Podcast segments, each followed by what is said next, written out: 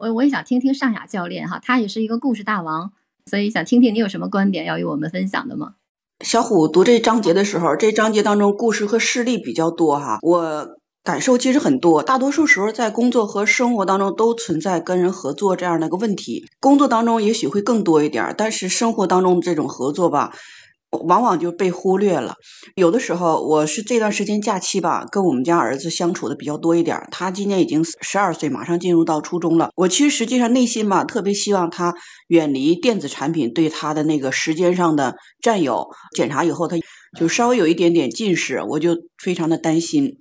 然后有的时候他学习当中还不能脱离。然后我说这个事情怎么办呢？我就一直在绞尽脑汁的想办法。然后我就用了一个方法，我征询他的意见。我说这个假期马上他要初中了，我们要不要去利用这段时间哈，去增长一下自己的见识？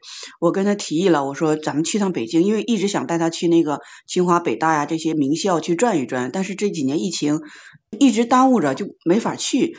然后你说去别的旅游景点吧，走马观花没什么意思。我就想带他去那儿，但是现在北京那边封的话，清华大学也根本就进不去，我就放弃这个想法了。后来我转念一想，我说那我们沈阳本地不也有很多可以值得我们去学习借鉴的东西吗？我就征询他意见，我说我们要不要每天去安排一件事情啊，就是把自己的那个生活丰富一点。其实我的潜台词是想让他远离手机带给他那种困扰。哎，他其实。被我算计了，他不明白我那个真实的意图哈。然后我们也做了一个交换，我说你在这个就是出行的时候，因为要拍照嘛，还要记录一些东西。我说你可以自己管理手机，如果要是在家里的话，你就不能自己管理手机，就需要把手机交给妈妈。他权衡利弊以后吧，他就同意了我这个说法，他自己也提出来。然后我们今天去哪儿，明天去哪儿，每天我们都去规划不同的地方，然后把沈阳一些博物馆呐，还有一些好多地方都去转了一下。我感觉这个过程当中吧，第一呢，我自己收获很大，就是我在参观这些博物馆和那个展览馆，包括去书店，我比他还要用心，我其实比他还要投入，就我自己深入其中。然后另外一点的话，就是确实我也达到了我的目的啊，他自己也觉得，哎，妈妈，我这段时间我是不是离开手机很长时间了？我说是，我说你做的挺好的，然后我也表扬他，我就感觉有的时候这种合作吧，家人之间。按我以前的方法的话，我肯定就会直接就命令他，我说儿子走，咱们这段时间干嘛干嘛嘛去。我为了目的是什么？为了让你不不看手机，我会直接把我的观点去抛出来。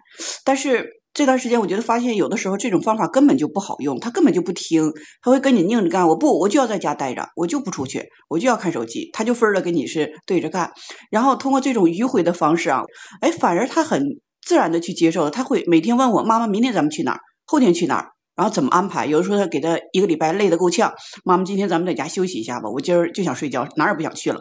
然后我就觉得，哎，这个都是他自己提出来的啊，反而就是规避了很多以前我硬性命令和要求他去做的事情做不到的东西，现在可以很好的去实现了。所以对应今天小虎说的与他人如何合作哈，我觉得更多的去听取一下别人的意见，就我们想要达到目的，通过他自己的这种感悟，慢慢慢慢慢的他去可能就。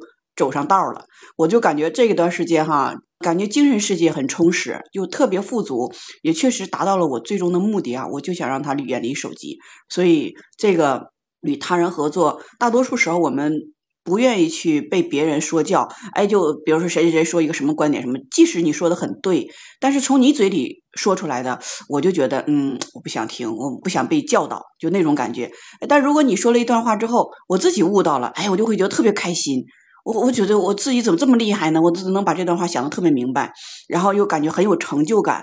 其实实际上大多数人都需要这种认同感。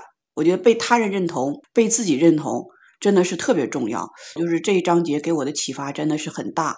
也感谢小虎啊，就用这么多的这个就很丰富的语言，还有包括这种情感演绎出来这篇呃与他人合作的一些方法，这个实力非常的有用哈。就通过实力的话，我真的能感受到，哎，应该怎么样去跟别人说话，怎么样去跟人去寻求合作，想达到自己的这个目标，这种迂回的方法真的是特别棒。上海教练给我们举了一个特别好的例子，就是他把这个都应用到育儿方面了。其实我们确实看到，你看小学教育为什么那么多小孩子都很叛逆？我们大人或者老师通常就喜欢用刚才上海教练说的比较严厉的方式，然后去教育小孩。我想，如果每位家长还有老师都来读《人性的弱点》，可能就好了。上海教练他做了一个很好的范例。那我想，昨天你们一起去图书馆，是不是就是你这个教育的一部分啊？感谢上海教练啊！